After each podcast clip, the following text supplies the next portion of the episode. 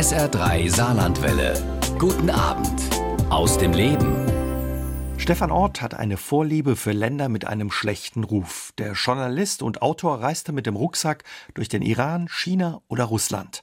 Als Saudi-Arabien kurz vor der Corona-Krise erstmals Touristen einreisen lässt, macht sie Stefan Ort sofort auf den Weg in das lange verschlossene Königreich.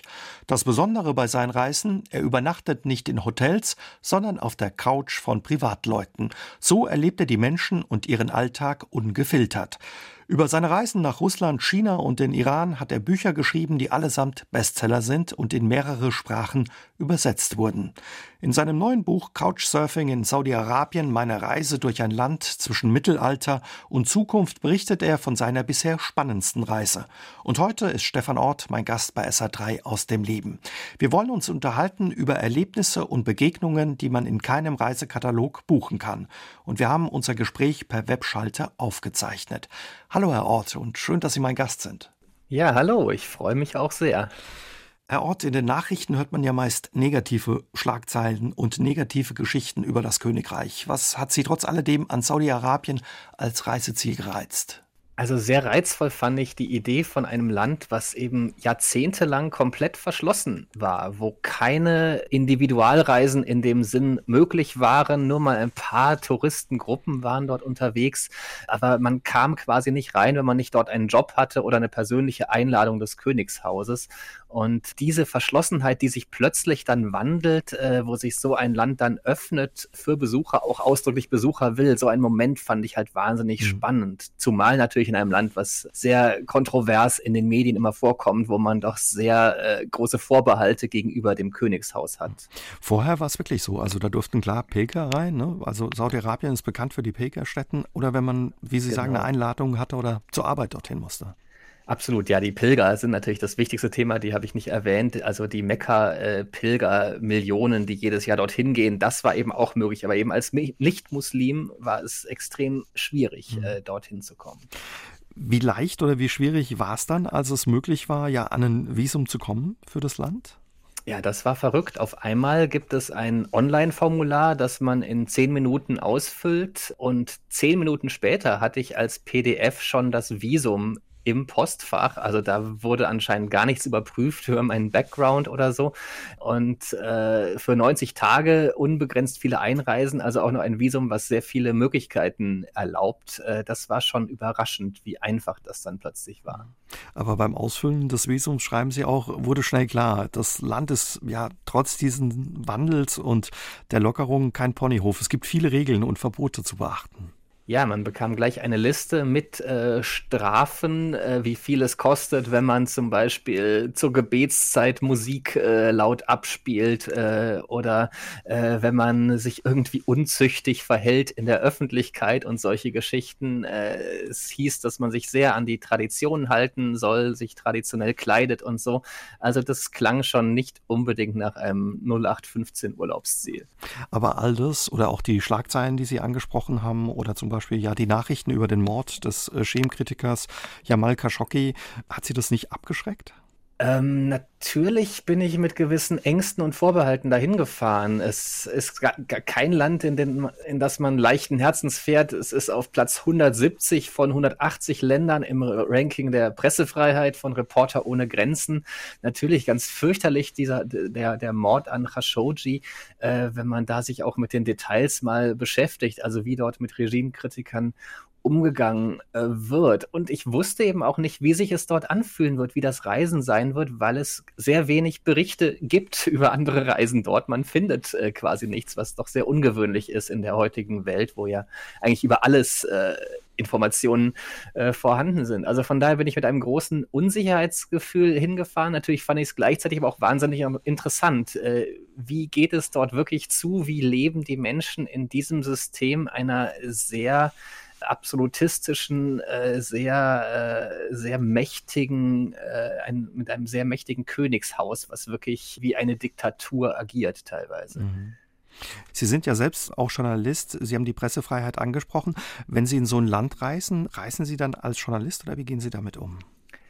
In dem Fall war ich mit einem Touristenvisum unterwegs, weil das die beste Möglichkeit einfach war. Und da ich eben wusste, ich werde das Buch erst nach der Reise schreiben und unterwegs mich einfach verhalten wie ein Tourist. Also ich werde Fotos machen, mit Leuten sprechen, ein paar Notizen machen im Handy natürlich oder sehr viele Notizen, aber das kriegt ja keiner so mit. Dadurch reise ich dann meistens als Tourist, weil es eben auch Länder sind, wo ich unterwegs bin, äh, wo Journalisten einfach nicht so erwünscht äh, sind. Und mit dieser Sicherheit Sicherheit, dass ich eben erst später publiziere. Also nicht in dem Moment, in dem ich noch im Land bin, äh, ist das durchaus gut machbar dann. Mhm. Also, oder muss man da sehr aufpassen, dass man sich nicht verplappert oder wie man auftritt oder? Ja, natürlich hat man schon immer äh, Bedenken oder das ist natürlich ständig im Hinterkopf. Also meinen Couchsurfing-Gastgebern, bei denen ich gewohnt habe, denen habe ich natürlich immer gesagt, dass ich ein Buch schreibe über ihr Land weil das sehr unfair wäre, das nicht zu kommunizieren, gerade in einem Land, wo eben manche Meinungsäußerung äh, sehr gefährlich ist tatsächlich, wenn sie an die Öffentlichkeit äh, gerät. Also sowas muss ich natürlich schon vorab sagen und deswegen hatte ich schon ein bisschen Bedenken, dass das irgendwie rauskommt. Ich wusste aber auch nicht, wie das dann in Saudi-Arabien aufgenommen wird, wie restriktiv und eingespielt vor allem das System dort ist mhm. äh, in Bezug auf ausländische Journalisten. Äh, sie wollen natürlich auch Publicity für den neuen Tourismus, den es jetzt gibt. Sie wollen Touristen anlocken. Von daher hatte ich da eigentlich auch die Sicherheit, ich kann es noch so, so framen, dass ich sage, ich will einfach über die Schönheiten des Landes berichten. Im schlimmsten Fall hätte ich es hätte ich so äh, beschrieben und natürlich nicht gesagt, dass auch politische Elemente eine große Rolle in meinen Büchern spielen. Ja, und über diese politischen Elemente unterhalten wir uns später noch weiter in der Sendung. Aber wie haben zum Beispiel Ihre Gastgeber reagiert, wenn Sie sagen, ach, ich schreibe ein Buch über euer Land? Die meisten sehr positiv. Also manche haben abgesagt und nicht geantwortet. Da weiß ich nicht, ob es vielleicht auch daran lag, ob sie da irgendwie verunsichert waren. Aber viele haben doch sehr positiv reagiert, fanden das toll, fanden es irgendwie interessant, dass ich auch diesen Job habe, dass ich Bücher schreibe und äh, davon lebe und dass ich äh, berichten will, wie es wirklich zugeht in ihrem Land. Also da habe ich überraschend wenig Bedenken zunächst einmal gehört. Couchsurfend sind sie in den vergangenen 15 Jahren durch die Welt gereist, haben Länder wie den Iran, Russland oder China erkundet. Zuletzt waren sie eben in Saudi-Arabien. Für alle, die es nicht kennen, wie funktioniert Couchsurfen? Also die Seite couchsurfing.com äh, hat inzwischen über 12 Millionen Mitglieder auf der ganzen Welt und die Leute dort bieten kostenlose Unterkünfte für Reisende an. Das kann ein Bett sein, ein eigenes Zimmer, das kann auch einfach eine Matratze auf dem Boden sein. Also den allergrößten Komfort kann man nicht unbedingt erwarten. Und die Idee ist eben, dass man es selber dann auch anbietet. Also in Hamburg habe ich auch äh, zu Nicht-Corona-Zeiten häufig Besuch aus dem Ausland. Und das ist wahnsinnig spannend, weil man dadurch einfach einen so tollen Einblick in ein Land bekommen kann, äh, einfach mitkriegt, wie der Alltag sich abspielt, nicht so auf diese äh, Hauptsehenswürdigkeiten vielleicht fixiert ist, sondern vielmehr so in den, ins Private auch reinkommt. Und das macht es für mich so wahnsinnig spannend. Mhm. Weil Sie gerade die, ja, die Plätze angesprochen haben oder die unterschiedlichen Schlafgelegenheiten. Wo haben Sie da schon alles übernachtet? Wie bequem und unbequem? also vielleicht das Unbequemste war eine komplett leere Wohnung, ohne jegliches Mobiliar. Da hatte einfach jemand eine Wohnung, die er sowieso verkaufen wollte, aber da lag nicht mal eine Matratze drin. Also oh ich musste auf dem Stein Steinboden äh, in der Küche dann schlafen, in einer leeren Wohnung. Also der Gastgeber war dann auch gar nicht äh, zu Hause die nächsten drei Tage. Das war schon sehr speziell.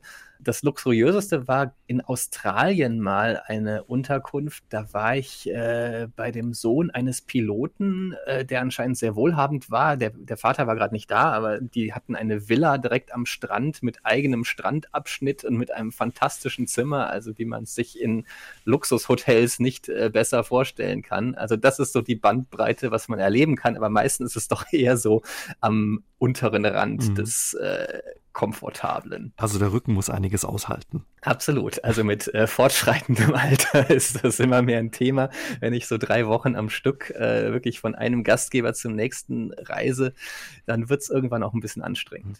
Wie war das in Saudi-Arabien? Kennen Leute da Couchsurfing überhaupt schon, wenn das Land sich jetzt erst geöffnet hat? Das ist noch ein sehr neues Phänomen tatsächlich. Viele waren maximal seit einem oder zwei Jahren äh, Mitglied. Es, es gab, wie gesagt, kaum äh, Rucksacktourismus Rucksacktourismus oder quasi überhaupt keinen Rucksacktourismus dieser Art. Man hat es vorher genutzt, um sich zu vernetzen, um vielleicht äh, Ausflüge in die Wüste mal zu planen, um sich zu treffen in der Stadt zum Shopping oder solche Geschichten. Aber mit dieser Hauptidee, dass man äh, auch äh, Gäste zu sich einlädt, das war was ganz Neues. Und ich war tatsächlich fast immer der erste Gast überhaupt bei den Leuten. Wie haben die Leute dann ja auf Sie und Ihre Art des Reisens reagiert? Die fanden es wahnsinnig äh, interessant. Also gut, viele waren schon auch selber mal gereist, also waren zum Beispiel in Europa äh, gewesen. Viele haben von Zell am See in Österreich äh, und von Garmisch äh, und mhm. vom Europapark Rust geschwärmt. Also irgendwie Ach, kamen immer wieder die gleichen, äh, gleichen Ziele mhm. tatsächlich. Es gibt anscheinend nur einen Reiseführer für Europa, wo dann immer alle in die gleichen Orte fahren sozusagen. Und es gibt natürlich sehr viel Medizintourismus auch. Viele kommen, äh, das zahlt auch die Krankenversicherung bei äh, komplizierten Krankheiten. Sie kommen nach Deutschland, um da eine komplizierte Operation machen zu lassen. Dadurch äh, kannten sie teilweise in Deutschland die, die Spezialitäten von Krankenhäusern besser als, als ich selber zum Beispiel. Das war auch sehr interessant. Also man bekommt doch ganz, eine ganz eigene Sicht auch äh, auf sein eigenes Land mhm. in den Gesprächen dort. Und wer sind die Gastgeber zum Beispiel jetzt in äh, Saudi-Arabien gewesen?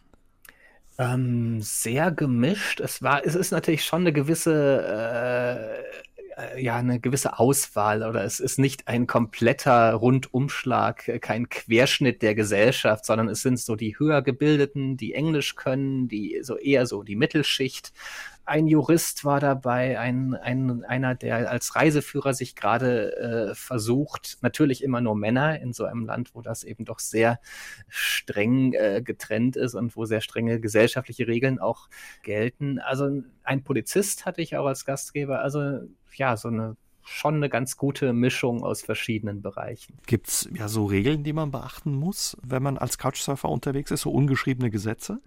Natürlich ist es gut, immer ein Gastgeschenk mitzubringen. Das finde ich einfach richtig, weil es ja doch ein riesiger Gefallen ist, dem die Leute einem da tun. Äh, sie laden mich ein, kennen mich nur aus dem Internet von meinem Online-Profil, wo so ein paar Infos und ein paar Bilder von mir sind, aber sie laden mich dann zu sich nach Hause ein für zwei oder drei Tage. Das, das ist ja eine ganz tolle Sache und sich da so ein bisschen erkenntlich zeigen ist natürlich gut. Ich bringe immer Lübecker Marzipan mit, das Ach, kommt was. total gut an. Am Anfang der Reise habe ich dann immer so 15 Päck, kleine Päckchen Päckchen Lübecker Marzipan Übergepäck äh, im Rucksack, äh, Übergepäck sozusagen. Na gut, es sind diese 100 Gramm. Packungen, das geht noch, aber es ist trotzdem ein, ein gewisses Gewicht. Und ich lade auch immer, ich, oder ich versuche die Leute immer zum Essen in ihr Lieblingsrestaurant einzuladen, äh, einfach um um so ein bisschen zu zeigen, äh, wie dankbar ich auch dafür bin. Das klappt allerdings nicht immer. Also gerade in Saudi-Arabien war es wahnsinnig schwierig. Es gibt einen sehr äh, hohen Stellenwert der Gastfreundschaft und manche Gastgeber haben es einfach partout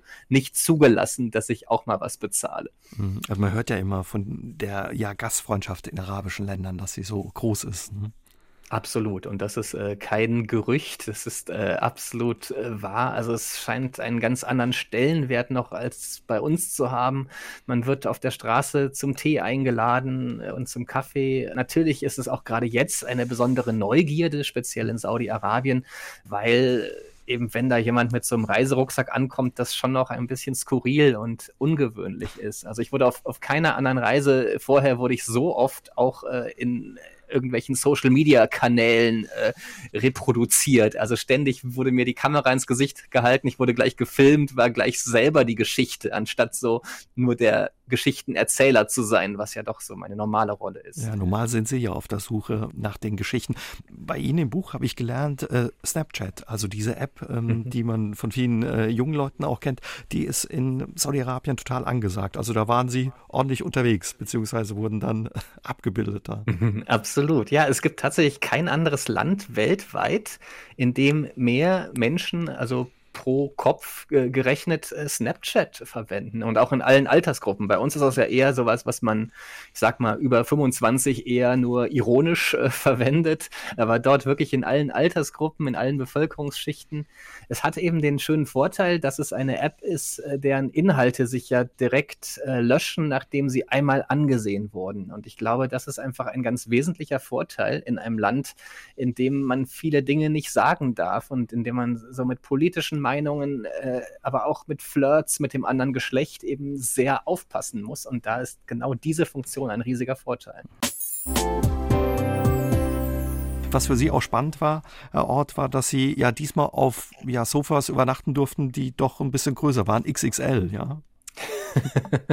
Tatsächlich, ja. Ich habe die äh, Rekord-Couch äh, meines Lebens äh, dort äh, gehabt. Ich bin seit 15 Jahren als Couchsurfer unterwegs, aber da gab es so eine Couchgarnitur, die ging so hufeisenförmig um die Ecke und war insgesamt etwa so 16 oder 18 Meter lang. Äh, und in einer kleinen Ecke davon schlief ich dann. Äh, das war definitiv der Rekord. Das ist eben der Besucherraum dann, wo Gäste sonst auch zum Tee und Kaffee im Kreis sitzen. Und äh, es ist ein schönes Foto da mhm. entstanden. Überhaupt äh, tolle Fotos auch in Ihrem Buch Couchsurfing in Saudi-Arabien. Der Untertitel Ihres Buches heißt Meine Reise durch ein Land zwischen Mittelalter und Zukunft. Ja, wo ist denn Saudi-Arabien noch Mittelalter und wo spürt man bereits die Zukunft? Also das Mittelalterliche sind sicher manche Gesetze. Das ist eine wahnsinnig konservative Auslegung des Islam. Also man hat äh, dort äh, eine die Idee, dass man möglichst nah an dem dran sein soll, wie der Islam im Jahr 600 nach Christus ungefähr, also zur Zeit Mohammeds äh, eben gelebt wurde. Und äh, das ist natürlich schon weit weg, äh, sage ich mal, von dem, was sonst in Westeuropa vielleicht die Gegenwart ist es gibt, es gibt äh, Hinrichtungen mit dem Schwert in der Öffentlichkeit. Es werden fürchterlich Regimekritiker verfolgt. Beim Thema Frauenrechte ist noch vieles äh, im Argen. Also Frauen und Männer sind auch extrem stark getrennt in der Gesellschaft. Das ist sicher alles äh, eher so Richtung Mittelalter anzusehen. Mhm. Zukunft allerdings auch ein ganz großes Thema. Der jetzige Kronprinz Mohammed bin Salman äh, will sein Land massiv reformieren oder tut das bereits. Äh, er hat spektakuläre Bauprojekte. Er bringt jetzt zum ersten Mal Entertainment ins Land. Konzerte sind erlaubt, was, was vor zwei, drei Jahren noch völlig unmöglich war. Also da, da tut sich schon einiges, es entwickelt sich doch sehr radikal auch und das, das macht es eben gerade so spannend, dieser Widerspruch zwischen diesen beiden Polen. Was ist der Grund, dass dieser Wandel jetzt möglich ist oder dass der angestoßen wurde vom Kronprinz? Also ganz wesentlich ist einfach das Wissen, dass es nicht ewig weitergehen kann mit den Einnahmen aus dem Öl. Bislang ist es, äh, die letzten Jahrzehnte war es wahnsinnig komfortabel, äh, das, was man da an Reichtum anhäufen konnte durch diese unfassbaren Bodenschätze. Aber irgendwann wird das versiegen. Es ist auch äh, nicht mehr die Technologie der Zukunft. Man weiß, dass das mit dem Öl nicht ewig weitergeht und weiß eben auch, dass man sich deshalb nicht mehr so stark isolieren kann vom Rest der Welt Welt, dass man andere Einnahmequellen braucht. Zum Beispiel eben Tourismus soll in ein paar Jahren schon 10 Prozent des äh, Bruttoinlandsprodukts äh, ausmachen. Und da investiert man äh, sehr stark. Äh, es ist einfach klar, dass es auf Dauer nicht äh, so weitergehen kann mhm. wie jetzt. Ja, und ein Zeichen des Wandels, den Sie da erlebt haben, war auch eine riesige Party, bei der Sie dabei waren, mit über 100.000 Menschen in, in der Wüste, mit DJs mhm. aus der ganzen Welt. Bis vor kurzem, Sie haben es gesagt, wäre das eigentlich nicht vorstellbar gewesen. Nehmen Sie uns mal mit auf diese Party. Wie haben Sie ja die Menschen da erlebt und dieses Festival? Das war tatsächlich ein ganz äh, verrückter historischer Moment, muss man schon sagen. Ich habe sehr viel ungläubige Gesichter dort gesehen, die jungen Leute, die es nicht glauben konnten, dass, dass sowas auf einmal möglich ist. Wirklich über 100.000 Menschen am ersten Abend von diesem Middle Beast Festival. Die tollsten DJs oder die bekanntesten DJs der Welt, vielleicht nicht unbedingt die tollsten. Aber äh, große Namen, äh, ne? Große Namen, David Guetta, Steve Aoki, solche. Leute mhm. legten auf. Die Menschen tanzten, äh, Männer und Frauen waren zusammen äh, auf diesem Gelände. Also ganz stark habe ich diese Stimmung von so einem ganz großen Unglauben wahrgenommen, dass man einfach nicht mehr versteht, wo ist jetzt eigentlich die rote Linie? Ist das jetzt erlaubt? Manche, äh, mein Gastgeber hat noch gesagt, er zieht jetzt extra sich so eine, so eine Maske auf, also medizinische Mund-Nasen-Maske hatte er damals schon, schon auf, äh, damit er auf Social Media nicht erkannt wird, weil er nicht will, dass seine Familie mitkriegt, dass er auf diesem Event ist. Also es war schon so radikal irgendwie, dass man es äh, vor den eigenen Eltern, die vielleicht sehr konservativ sind, verschweigen wollte. Also ein, ein Austesten äh, der, der Grenzen und trotzdem aber auch sehr diszipliniert. Also im Vergleich zu europäischen Festivals äh, äh, wahnsinnig äh, diszipliniert. Man, man roch manchmal eine Alkoholfahne oder äh, einen leichten äh, Marihuana-Dunst konnte man wahrnehmen, aber ganz vereinzelt äh, nur. Und das stellt sich auf Festivals in Europa sicher spät in der Nacht ganz anders da. Aber Alkohol und Drogen sind verboten? Absolut verboten, ja, absolut verboten, genau. Es gibt auch nirgendwo zum Beispiel Alkohol zu kaufen. Manche Tablettensucht ist ein gewisses Problem dort, weil da manche Leute denken, dass das ist noch irgendwie mit dem Koran vereinbar, weil es ja quasi äh, Medizin ist. Also es gibt diese Probleme, aber es ist schon offiziell absolut verpönt und verboten.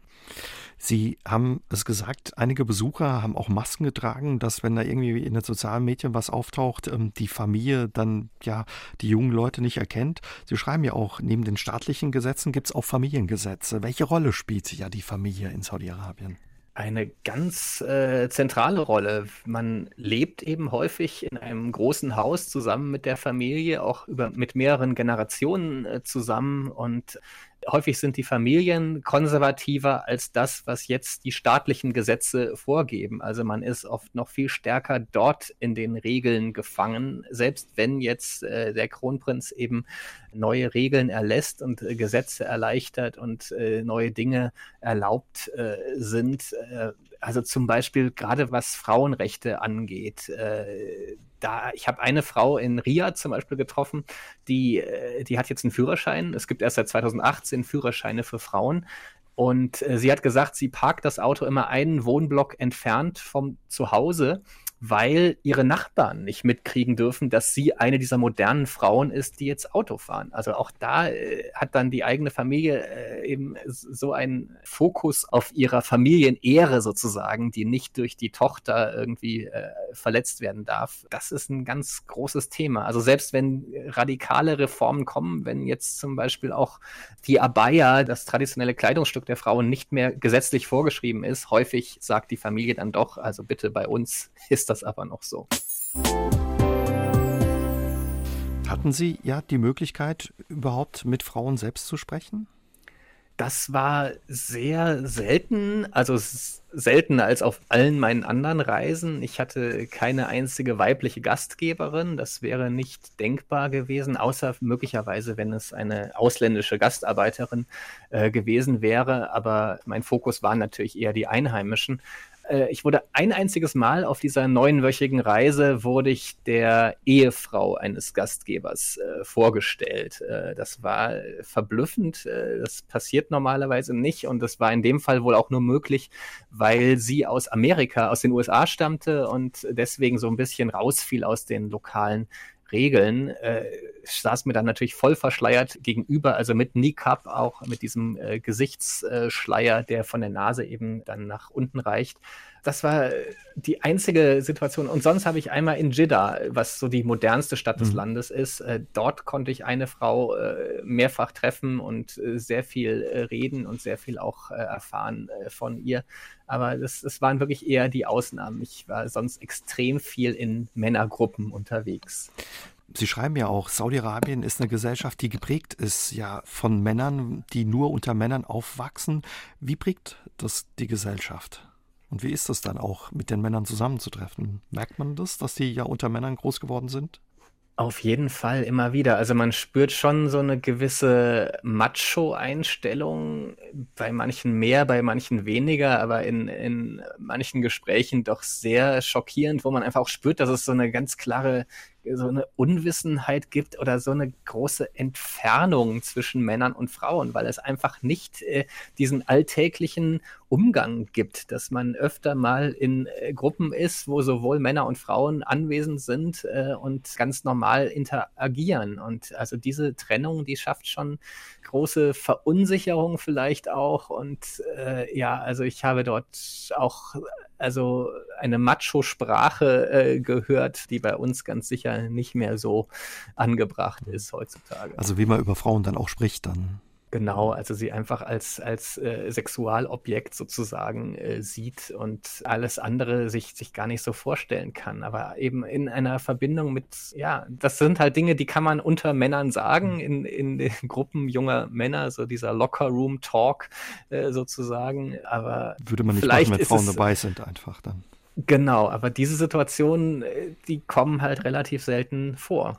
Wie passt das zusammen, weil es ja auch so ein religiöses Land ist und wo die Religion so eine große Rolle spät und so ein streng religiöses Land ist dann. Ja, die, die Religion ist ja auch äh, sehr, sehr männlich äh, geprägt. Also gerade dieser sehr, sehr konservative Islam, äh, wo eben auch äh, die, die Frau eben sich, sich verhüllen soll, dass sie den Mann nicht auf komische Gedanken bringt. Äh, also sie immer so die, die Gefahr und Versuchung ist. Also da, da steckt das ja schon ein bisschen drin in den Köpfen, wenn man, wenn man mit, mit dieser ganz strikten Auslegung Auslegung der, der Religion aufwächst. Mhm. Äh, und äh, auf der anderen Seite lernen eben die Frauen auch, dass, äh, dass die Regel ist, die Frau soll dem Mann dienen und der Mann dient Gott. Das ist zum Beispiel so eine Phrase, die man äh, immer mal wieder hört und die eben auch religiös dann legitimiert ist. Und da ist natürlich dann so der, der Überbau sozusagen für solche Gedanken. Mhm. Aber jetzt ist Saudi-Arabien ja auch ein sehr junges Land, Herr Ort. Zwei Drittel der Bevölkerung sind unter 30 Jahren alt. Wie gehen die ja mit diesen Regeln, diesen strengen Regeln um und dieser Geschlechtertrennung auch?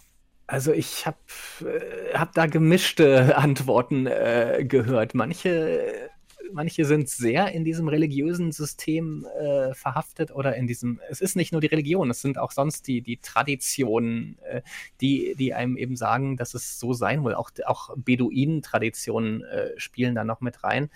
Manche sind da ganz äh, äh, ganz stark auf Linie, würde ich mal sagen. Mhm. Aber viele junge Leute wünschen sich auch eben was anderes und äh, haben bisher eben Unterhaltung immer nur erlebt, indem sie nach Abu Dhabi, Dubai oder Bahrain gefahren sind, äh, da dann richtig die Sau rausgelassen und zu Hause waren sie wieder diszipliniert und sind jetzt dann sehr froh, dass, dass so manches auch im eigenen Land geht. Und äh, Mohammed bin Salman, der Kronprinz, der hat schon ein äh, ziemliches Charisma und der kann schon auch die jungen Leute mitreißen, die es halt gewohnt sind, immer Könige zu haben, die so jenseits der 60 oder 70 äh, eigentlich waren in ihrer Regierungszeit. Und jetzt ist da so ein junger Mann, der so richtig aufrüttelt, der sehr charismatisch ist äh, und äh, sich sehr modern auch teilweise äußert und auch sehr nationalistisch auch sagt, dass er das eigene Land, dass er das nach vorne bringen wird, äh, dass man stolz sein muss auf Sa Saudi-Arabien. Also das spricht auch viele an. Ansonsten, Herr Ort, ist das öffentliche Leben in Saudi-Arabien sehr verschieden von dem privaten Leben. Wie unterscheiden sich die beiden Leben und welche Gegensätze haben Sie da auch erlebt?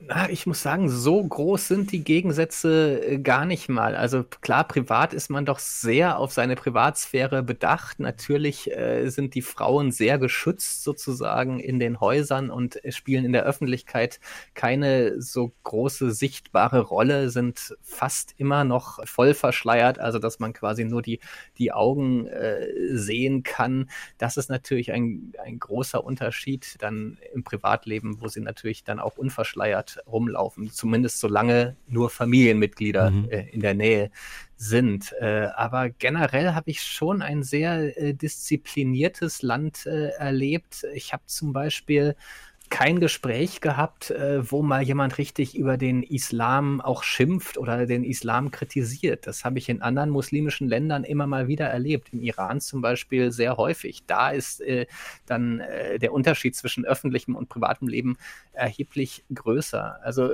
Saudi-Arabien habe ich doch als sehr diszipliniert und aber auch als äh, in gewisser Art ängstlich wahrgenommen. Die Leute wissen, dass sie ihr Königshaus nicht äh, kritisieren dürfen, dass das sehr ernste Konsequenzen hat und äh, tun es entsprechend auch nicht.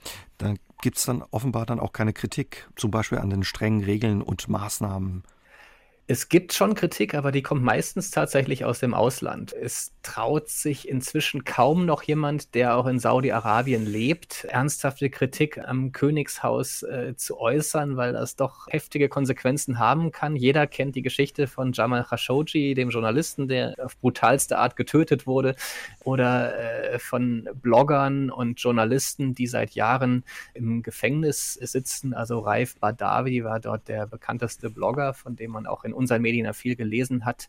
Es herrscht eine ganz große Angst äh, davor, sich, äh, sich da kritisch äh, zu äußern. Aber war das Thema in den Gesprächen mit den Menschen? Ja, beziehungsweise ich habe es halt eher gespürt. Also ein Gesprächspartner hat halt, als ich, also ich, ich habe es immer so ganz vorsichtig versucht, mal anzusprechen, ob jetzt nicht zum Beispiel sehr konservative äh, Kräfte im Land, ob die nicht dem kritisch gegenüberstehen, was Mohammed bin Salman jetzt an Reformen bringt. Und da hat ein Gastgeber äh, nur geantwortet, ich liebe den König, ich liebe den König. Dazu kann ich jetzt nichts sagen. Wir waren zu zweit in seinem Auto, also es gab keine Mithörer, aber es erklang so, als hätte er Angst, dass jemand das mithört. Und äh, da wurde das für mich sehr deutlich, äh, wie, wie groß diese Angst ist. Das hat sich, glaube ich, auch unterschieden zu Ihrer Reise in den Iran. Beschreiben Sie auch? Ja, im Iran habe ich es ganz anders erlebt, dass äh, häufig, sobald die Tür zu war, dass dann andere Regeln gelten, dass die Leute äh, ganz anders reden, äh, natürlich äh, die Frauen ohne Schleier herumlaufen, dass, äh, dass man über die Regierung lästert, über den Islam möglicherweise sich sehr kritisch äußert, Partys feiert und Alkohol trinkt. Dort habe ich wirklich so zwei verschiedene Welten erlebt und das war in Saudi-Arabien deutlich weniger. Wie gefährlich ist es eigentlich für Sie als Journalist, wenn Sie in so Ländern unterwegs sind und auch ja das Gespräch mit den Menschen, mit den Einheimischen zum Beispiel über Politik suchen? Das muss ich natürlich jedes Mal äh, versuchen, äh, die Risiken so halbwegs einzuschätzen, zu sehen, was kann man machen, was kann man nicht machen. Ein ganz wichtiges Thema ist aber eben auch immer, wie bringe ich die Leute vor Ort nicht in Gefahr weil ich natürlich nach meinen äh, paar Monaten dieser Reise dann wieder zu Hause bin und in ziemlicher Sicherheit, während die Leute vor Ort äh, möglicherweise Stress bekommen können, weil sie mich getroffen haben. Und das ist immer ein, ein Thema, was ich eben auch äh, mitdenke. Und klar bekomme ich es für mich selber, aber auch mit, äh, was dann äh, vielleicht über Social Media an Zuschriften manchmal kommt. Mhm. Äh, beim Iran habe ich es gemerkt, dass ich kein Visum mehr bekomme. Ich habe vor drei Jahren mal versucht, wieder einzureisen, aber wegen meiner Buchveröffentlichung kriege ich tatsächlich äh, dort kein Visum mehr. Also es, es wird schon registriert und die Konsulate auch in Deutschland, die äh, lesen natürlich, was so in den Medien erscheint über ihre Länder, die, die kriegen dann schon auch meine Buchveröffentlichungen mhm. mit. Und Sie schreiben, beschreiben eben auch ja, wie die Regierungen in den Ländern mit ihren ähm, Bewohnern umgehen, mit ihren Menschen umgehen und wie das Leben für die Menschen im Land auch aussieht. Absolut, ja. Und äh, ich glaube, das Iran-Buch ist da ein äh, Paradebeispiel. Es ist eigentlich ein extrem positives Buch über den Iran. Ein Land, über das man äh, ja so viel Negatives und Beängstigendes hört. Aber da ich eben bei den Menschen war, den Alltag erlebt habe, auch wahnsinnig gastfreundliche, wahnsinnig freundliche Menschen erlebt habe, dadurch äh, feiert dieses Buch eigentlich, was das für ein, ein tolles Land ist, aber eben nicht wegen seiner Regierung oder gerade äh, im Gegensatz zu der Regierung. Also alles, was da an Opposition passiert. Äh, es hat sogar viele Touristen ins Land gebracht, die das Buch gelesen haben. Ich kriege da immer wieder E-Mails äh, von Leuten, die sagen, sie sind hingereist, weil sie das Buch gelesen haben und äh, waren begeistert von ihrer Reise dort. Äh, also habe ich sogar noch den Tourismus angekurbelt, aber trotzdem ist es wegen seiner politischen Statements ein Buch, was dort äh, eben nicht verpönt ankam. ist, äh, nicht gut ankam und mir deswegen kann ich eben jetzt selber nicht mehr hinreisen. Gab es auf Ihren Reisen für Sie auch mal brenzliche Situationen, wo Sie gedacht haben, uh, jetzt muss ich aufpassen, das ist jetzt heiß? Ja, es gibt immer mal wieder solche Momente. Da auch, auch im Iran zum Beispiel hatte ich einen äh, Moment auf einer Polizeiwache an der Grenze zum Irak, wo äh, die Beamten alle meine Sachen durchsucht haben. Also ich war über zwei Stunden auf dieser Wache und sie haben meine Notizbücher, äh, haben zum Glück nur ein leeres Notizbuch gefunden, obwohl ich auch drei Notizbücher im, im, äh, im Rucksack hatte, wo vorne Iran 1, Iran 2 und Iran 3 drin stand. Aber ich habe gemerkt, dass sie dieses Leere genau durchgeblättert mhm. hatten und das sehr interessant fanden. Äh, dann haben sie die Fotos angeguckt äh, in der Kamera und zum Glück nicht äh, die ganzen brisanten Bilder gefunden, die da auch äh, auf einer zweiten Speicherkarte waren. Also Bilder von verbotenen Partys, von Militäranlagen, äh, von allem, was, was man irgendwie eigentlich nicht fotografieren sollte. Ein Atomkraftwerk hatte ich auch fotografiert. Also da wäre genug zusammengekommen, um mich als äh, Spion quasi zu verhaften. Aber ich hatte einfach wahnsinniges Glück, dass sie dann diese Materialien einfach nicht gefunden haben in dem Moment. Aber wahrscheinlich in dem Moment, äh, danach mussten sie ordentlich durchschnaufen, oder? Oh, allerdings, ja. Also das war, also klar, die ganze Zeit auf dieser Wache, da, das äh, war schon ein extremer Angstmoment, weil man eben dann auch weiß, man ist nicht in einem Rechtsstaat, äh, nur weil man nichts äh, absolut Böses äh, gemacht hat, ist man nicht sicher vor dem Gesetz. Und äh, drei Monate nach meiner Reise gab es ja eine Verhaftung von Jason Rezaian, einem Washington Post-Korrespondenten dort, der dann eineinhalb Jahre im Knast saß im Iran, ohne dass ihm je eigentlich klar gesagt wurde, was der Grund mhm. dafür war. Also das ist durchaus eine reale Gefahr, wenn man in so einem Moment erwischt wird, dass das dann Konsequenzen hat. Aber äh, reizen Sie das dann nicht doch ein Stück weit raus, oder? Ähm, es ist immer, ja, es ist natürlich immer so eine Abwägung und äh, bei jeder Reise aufs Neue überlege ich, wie weit kann ich gehen, wo wird es gefährlich, äh, aber wie viel Risiko ist auch gut. Das ist natürlich so eine gewisse Falle auch. Mhm. Ich weiß, dass je mehr Risiko ich eingehe, desto interessanter wird das Buch später. Und das ist natürlich ein ganz gefährlicher äh, Gedankengang. Und da muss man schon sehr genau nachdenken, was man dann am Ende für ein Risiko eingeht. Herr Ort, wir haben vorhin ja über die strengen Regeln gesprochen in Saudi-Arabien. In Ihrem Buch äh, beschreiben Sie auch, was wirklich unheimlich klingt. Äh, auf den Straßen beim Autofahren werden die Menschen zum Beispiel durch künstliche Intelligenz überwacht. Wer zu schnell fährt oder ja beim Fahren das Handy benutzt, telefoniert, bekommt gleich eine SMS mit einem Strafzettel. Klingt wirklich unheimlich. Ja, da wurde chinesische Überwachungstechnik äh, schon eingekauft, äh, die natürlich einem Land mit sehr strengen äh, Monarchiesystem dann äh, sehr gut in die Karten spielt. Also tatsächlich, ja, wissen die Leute, wenn, wenn sie an eine dieser äh, Kamerakontrollen kommen, also da, diese Kameras, dass die eben mit modernster Technik dann mhm. auch wahrnehmen können, ob man gerade telefoniert am Steuer oder ob man angeschnallt ist. Also da hat sich wohl auch viel getan, was die Disziplin im Straßenverkehr angeht in den letzten Jahren. Das muss vor fünf oder zehn Jahren noch, äh, noch wilder Westen gewesen sein. Auf Ihrer Reise haben Sie auch ja eine besondere Liebe und Beziehung zu Kamelen aufgebaut. Was äh, ja, hat Sie so fasziniert an den Tieren, die ja offenbar eine große Rolle spielen in Saudi-Arabien? Ja, natürlich. Äh, man sieht äh, sie äh, doch sehr häufig. Man hat häufig Kamelbegegnungen. Und äh, ja, mir sind diese Tiere wirklich sehr ans Herz gewachsen, weil sie einerseits so was sehr Gemütliches, auch Störrisches haben können. So ein bisschen haben so ihren eigenen Willen und machen nicht alles mit, was man von ihnen verlangt aber gleichzeitig sind sie absolute Leistungssportler und können eben 25 Tage durch die Wüste laufen, ohne, ohne Wasser zu brauchen. Äh, sie, sie sind Kampfmaschinen, können sich richtig auch zur Wehr setzen, also können Gegner mit ihrem Brustknochen unter sich begraben Ui. und äh, äh, anspucken und äh, nach allen Seiten austreten. Äh, also man sollte legt sich, sich besser nicht mit dem Kamel an dann. Absolut nicht, nee. Das sollte man nicht mhm. tun. Und äh, ja, was sie an Lasten tragen können, wie sie halt mit diesen wirklich widrigen Umständen in der Wüste auskommen, äh, das, das fand ich schon einfach äh, sehr eindrucksvoll. Also ich habe in meinem Buch dann eben auch eine Sammlung gemacht von Fakten über Kamele, weil ich das so faszinierend fand. Ja, man lernt viel über Kamele in dieser, ja, in dieser Faktensammlung. Zum Beispiel auch, dass sie sehr wertvoll sind. Also es ist eine richtige Recheneinheit, ein Kamel dann, ja. Äh, ja, beziehungsweise es gibt eine, eine Webseite kamelrechner.eu, da kann man selber ausrechnen, wie viele Kamele man wert ist, äh, ähm, was natürlich nicht ganz äh, wissenschaftlich verbirgt und mathematisch korrekt ist, möglicherweise, aber auch ganz interessant. Aber äh, klar, es gibt eben auch Rennkamele, es gibt Schönheitskonkurrenzen für Kamele und da werden für die erfolgreichen Tiere schon unfassbare Summen, also gerne im sechs- oder siebenstelligen Bereich gezahlt. Wahnsinn. Haben Sie mal geguckt, äh, was Sie wert sind, als ja in Kamelen quasi?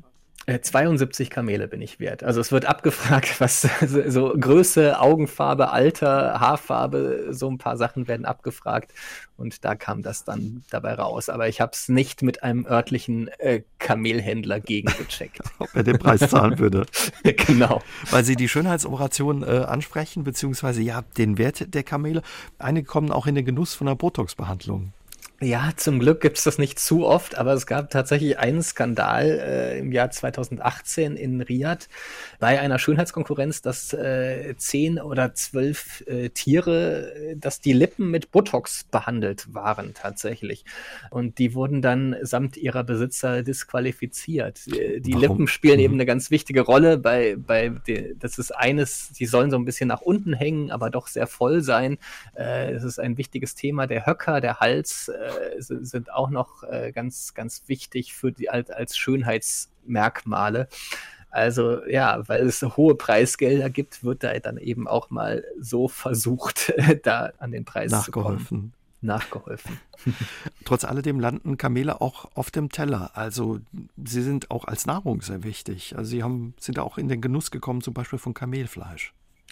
Ja, das ist äh, jede Metzgerei fast hat, hat Kamele im Angebot. Das ist ein ganz normales, äh, übliches Fleischgericht, ein bisschen teurer als Hühnchen, also wird schon eher zu besseren Anlässen äh, serviert, äh, aber es spielt eine wichtige Rolle in der, in der Ernährung sozusagen und äh, schmeckt auch durchaus gut, also ähnlich wie Rind, mhm. würde ich mal sagen. Es gibt äh, auch Kamelmilch, die sehr, äh, gerade in der älteren Generation noch sehr gern konsumiert wird, der man quasi magische Kräfte fast nachsagt, dass, dass sie äh, Krebs heilen kann und für ein beinahe ewiges Leben sorgt, wenn man sie täglich trinkt. Also das ist ganz tief in der Kultur äh, noch, äh, noch verwurzelt, die Wichtigkeit der Kamele, die natürlich noch aus, aus der nomadischen Tradition auch kommt, wo wirklich die Kamele einfach so die, die Lebensversicherung waren und der ganz wesentliche Teil äh, des, des Lebens und des eigenen Wohlstands auch waren.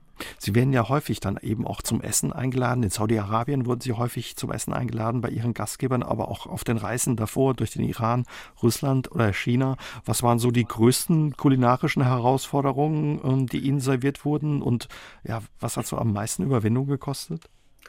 Also das Schlimmste war ganz sicher in China ein fürchterliches Klischee, aber es ist wirklich passiert. Mir wurde der Hund der Familie serviert als oh Abendessen in einer äh, Gastgeberfamilie. Ähm, die das wahnsinnig nett meinten als ganz große Ehre. Es war in einem äh, Dorf, äh, wo ich auch der zweite Gast erst war und das hat mich schon sehr große Überwindung gekostet. Ich konnte schlecht dann ablehnen. Mhm. Äh, Wurde extra der Hund geschlachtet dann für Sie, oder? Ja, extra oh für mich. Es war schon passiert, als ich begrüßt wurde. Also schon die Begrüßung war, hey, wir freuen uns sehr, wir haben extra einen Hund für dich geschlachtet. Oh Ein Satz für die Ewigkeit, den ich natürlich nachher als äh, Buchautor sehr gerne dann übernehme. Aber in dem Moment war es äh, natürlich ganz unangenehm und ich äh, konnte da natürlich auch nicht Nein sagen oder das hätte ich auch falsch gefunden. Wenn es dann schon passiert ist, dann gab es halt dieses Abendessen, wurde in einem großen Wok äh, in sehr kleine Teile zerhäckselt, äh, so dieser, dieser Hund dann gebraten worden war ja, da muss man dann einfach durch und mit viel Hirseschnaps äh, und äh, mit vielen Bitten, dass ich auch mehr Reis vielleicht essen will und nicht so viel Fleisch, äh, bin ich dann da irgendwie durchgekommen. Haben Sie Grenzen, äh, wenn es ums Essen geht, aber auch in anderer Hinsicht, wo Sie sagen, oh, da kann ich nicht drüber gehen? Also grundsätzlich sage ich mir erstmal, äh, wenn die Menschen vor Ort das essen, äh, dann kann ich das normalerweise auch. Aber natürlich, wenn es um hygienische Probleme geht, also in einem indischen Dorf dann äh, was mit vielen Eiswürfeln essen, äh, die aus dem Leitungswasser dort gemacht sind. Das, äh, das ist einfach dann dumm als mhm. europäischer Besucher und das versuche ich dann äh, zu vermeiden. Oder generell äh, Leitung, unbearbeitetes Wasser in, in manchen Ländern, das sollte man natürlich nicht trinken. Was war noch so ein Gericht, was Ihnen in Erinnerung geblieben ist, der Ort? Meistens ist es tatsächlich eher sehr, sehr schmackhaft und toll, was auch gerade so in den Familien angeboten wird. Aber gerade China ist natürlich eine gewisse Herausforderung. Also da gab es auch mal zum Beispiel Entendarm so als äh, Gericht in einem Restaurant, wo der, wo der Besitzer des Restaurants mir einfach die ganze Zeit nicht sagen wollte, was es ist. Er meinte, probier mal und hat sich, hat sich dabei sehr amüsiert und äh, dann mir nachher erst eröffnet, was das war. Also da ist bestimmt China schon eine ganz besondere Herausforderung, wenn man da mit einer gewissen Offenheit auch an die Kulinarik herangeht. Das glaube ich, aber wahrscheinlich wurden sie auf der anderen Seite dann eben auch für ihren Mut oft belohnt, dass es eben was Leckeres gab, was man ansonsten wahrscheinlich in Hotels oder so Touristenorten nicht bekommen würde. Auf jeden Fall. Also auch da ist wieder China ein Paradebeispiel. Es lohnt sich da total auch Dinge auszuprobieren, die man vielleicht bei uns nicht unbedingt essen würde. Und es gibt dort auch doch einiges, was ganz fantastisch schmeckt und kein Vergleich ist zu dem, was man so in China-Restaurants äh, präsentiert bekommt. Zum Beispiel, was wäre das? Es gab zum Beispiel ein Hotpot-Gericht äh, in Chengdu in der Sichuan-Provinz, was einerseits wahnsinnig scharf ist, also schon dadurch eine echte Herausforderung, äh, und was hauptsächlich aus Hühnerinnereien besteht. Aber was derartig gut schmeckte. Ich war völlig äh, begeistert und weiß nicht, was da eigentlich alles drin war. Es schwamm auch äh, der Kopf von einem Huhn irgendwo da mit drin rum, aber es schmeckte einfach wirklich gut, muss man sagen. Also da lohnt es sich manchmal vielleicht seine Vorbehalte zurückzustellen. Also ich höre schon raus, Sie sind sehr mutig, wenn es ums Essen geht und äh, haben offenbar auch ja einen Magen, der viel mitmacht. Absolut, das, das hilft sicher auch in meinem Job. Und es ist natürlich ganz oft auch einfach so ein Gebot der Höflichkeit, dass man das annimmt, was einem da angeboten wird. Und da ist es ganz gut, wenn man nicht zu zimperlich ist. Sie waren zum Beispiel auch in China unterwegs, haben Sie uns ja schon erzählt, oder in Russland oder dem Iran als Couchsurfer. Auch über Ihre Reisen in Russland, China und den Iran haben Sie Bücher geschrieben. Was für Begegnungen ja von diesen Reisen sind Ihnen ja besonders in Erinnerung geblieben? Oh Mann, ja, wo soll ich anfangen? Da gibt so es viele. einfach so viele, äh, so viele spezielle Momente. Aber da wir Russland noch nicht heute mhm. erwähnt haben, fange ich vielleicht mal da an. Dort war ich in einer Sekte im tiefsten Sibirien, dessen Anführer sich für den wiedergeborenen Jesus hält. Und äh, das war sicher eines der Highlights der Reise. Also wirklich, der kann das so überzeugend erzählen, äh, dass, dass er inzwischen 5000 Jünger hat, die ihm da folgen im tiefsten sibirischen Wald, die dort in Dörfern zusammenleben und genau nach seinen Glaubenssätzen leben. Vissarion heißt der gute Mann. Und da hatte ich das Glück, dass es genau einen Couchsurfer auch gab, der in einem dieser Dörfer wohnte und bei dem ich dann untergekommen bin. Und so habe ich einen ganz tollen Einblick in diese äh, Gesellschaft bekommen. Äh, ich äh, bin nicht Teil der Religionsgemeinschaft geworden, das kann ich vorwegnehmen. Aber teilweise war es durchaus äh, interessant, wie sie versuchen, zum Beispiel als Selbstversorger zu leben. Mhm. Alle sind Vegetarier, äh, sie äh, sind sehr diszipliniert diszipliniert, sind, äh, äh, ja, bereiten sich auf den Weltuntergang vor und versuchen deswegen eben alles selber zu produzieren, was sie brauchen. Und das in einer fantastischen Landschaft war schon irgendwie eindrucksvoll. Jetzt vor zwei Jahren wurde ja. Vissarion verhaftet, äh, weil er anscheinend doch auch ziemlich viele Gelder von seinen äh, Mitgliedern eingenommen hat, die dann immer ihr, ihre ganzen Häuser und alles verkaufen, um dann in diese Gemeinschaft zu reisen und dort ihr Geld überlassen. Also diese Praktik äh, hat äh, inzwischen ins, ins Gefängnis gebracht, soweit ich weiß. Äh, jetzt scheint es diese Gemeinschaft nicht mehr in dieser Art zu geben. Überhaupt erleben Sie Dinge, ja, die man normal nicht buchen kann, wenn man einen Urlaub bucht. Was gehört da noch alles dazu, was Sie da so erleben? Ist sicher auch ein Besuch, äh, wenn wir noch in Russland bleiben, in einer Stadt namens Mirny, die sicher in keinem Reiseprospekt irgendwo auftaucht. Es ist im fernen Osten Chinas, äh, also 700 Kilometer von der nächsten Stadt entfernt. Drumherum ist eigentlich nur Wald. Und diese Stadt besteht hauptsächlich aus einem riesigen Loch im Boden. Also ein Krater mit über einem Kilometer Durchmesser, der lange, jahrzehntelang als, äh, als Diamantenmine genutzt wurde. Und drumherum sind dann so die Häuser der Stadt. Das ist ein völlig irrwitziger Anblick. Dort würde man sicher nicht auf einer herkömmlichen Reise hinfahren, aber ich habe auch dort wieder drei Couchsurfer, genau drei gab es nur sozusagen, äh, habe ich dort gefunden, die mir äh, so den Alltag dieses Ortes äh, beschrieben haben und die mir ganz viel erzählt haben von diesem Leben in der Abgeschiedenheit Und äh, für mich sind das, das wirklich äh, Erlebnisse, eben auch immer die Erlebnisse mit den Menschen, die wirklich mhm. das Reisen ausmachen. Es sind eben nicht so die Sehenswürdigkeiten und nicht so die Listen von Top-Ten-Attraktionen. Das interessiert mich erheblich weniger. Aber verrückt, dass es in so abgelegenen Ecken der Welt ja Leute gibt, die Couchsurfing kennen oder sich dafür interessieren. Auf jeden Fall. Und äh, das sind eigentlich die interessantesten Begegnungen, wenn es eben nicht in den Großstädten äh, ist, wo man äh, dann auch eine große Auswahl hat, wo dann Dutzende oder Hunderte oder Tausende Mitglieder tatsächlich äh, angemeldet sind. Aber gerade so im ländlichen Bereich wird es für mich oft besonders interessant. Mhm. Im Iran haben Sie auch eine Domina getroffen, die ja sich dort in der Sadomaso-Szene einen gewissen ja, Ruf erarbeitet hat kann man sich eigentlich kaum vorstellen, ja, in einem Land, wo die Religion so eine Rolle spielt und auch äh, den Alltag der Menschen so bestimmt. Wie ist so ein Job da möglich? Ja, das geschieht halt sehr im Geheimen. Damals äh, über eine geschlossene Facebook-Gruppe tatsächlich nur, also gar nicht so gut geschützt. Äh, es hat auch später Ärger gegeben. Sie hatte immer wieder Stress mit den Behörden. Aber es gibt eben da eine ganz kleine Szene in Teheran, die sich dann äh, in ständig wechselnden Parks einmal im Monat trifft und wo man sich austauscht über seine Erfahrungen, wo man auch so ein bisschen Networking äh, betreibt. Und äh, ja, aber was, was hinter verschlossenen Türen äh, geschieht, da hat eben der Staat doch hm. nicht so einen großen Einfluss. Deswegen passiert eben weit mehr, als man möglicherweise denkt. Sie schreiben ja auch Rollläden sind sehr wichtig im Iran, ja.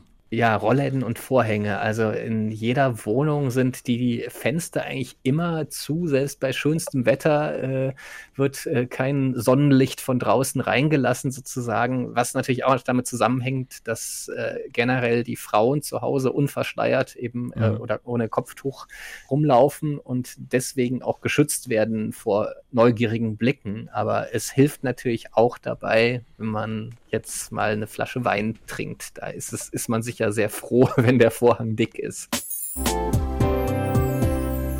Bei all den Reisen, die Sie unternommen haben, Ort in diese ganz unterschiedlichen Länder, haben die Länder etwas gemeinsam oder lassen die sich irgendwie vergleichen? Also eine Gemeinsamkeit, die ich immer wieder finde, ist, äh, dass, dass gerade in Ländern, vor denen wir Angst haben, aus politischen Gründen, aus durchaus berechtigten Gründen häufig, äh, die mit den Mächtigen des Landes zu tun haben, gerade in diesen Ländern erlebe ich oft eine ganz besondere Freundlichkeit und Gastfreundlichkeit und und so viel Positives, das ist immer wieder überraschend und man lernt, dass keine Länder mit bösen Menschen sind, dass einfach die ganz große Mehrheit der Menschen äh, nichts, nichts Böses im Schilde führt. Und allein diese Lehre, die muss man, glaube ich, ganz oft immer wieder auffrischen und das hilft mir sehr, das auf diesen Reisen zu tun. Die Welt ist in einem ganz großen Teil im Alltag nämlich ist sie erheblich weniger böse, als viele denken.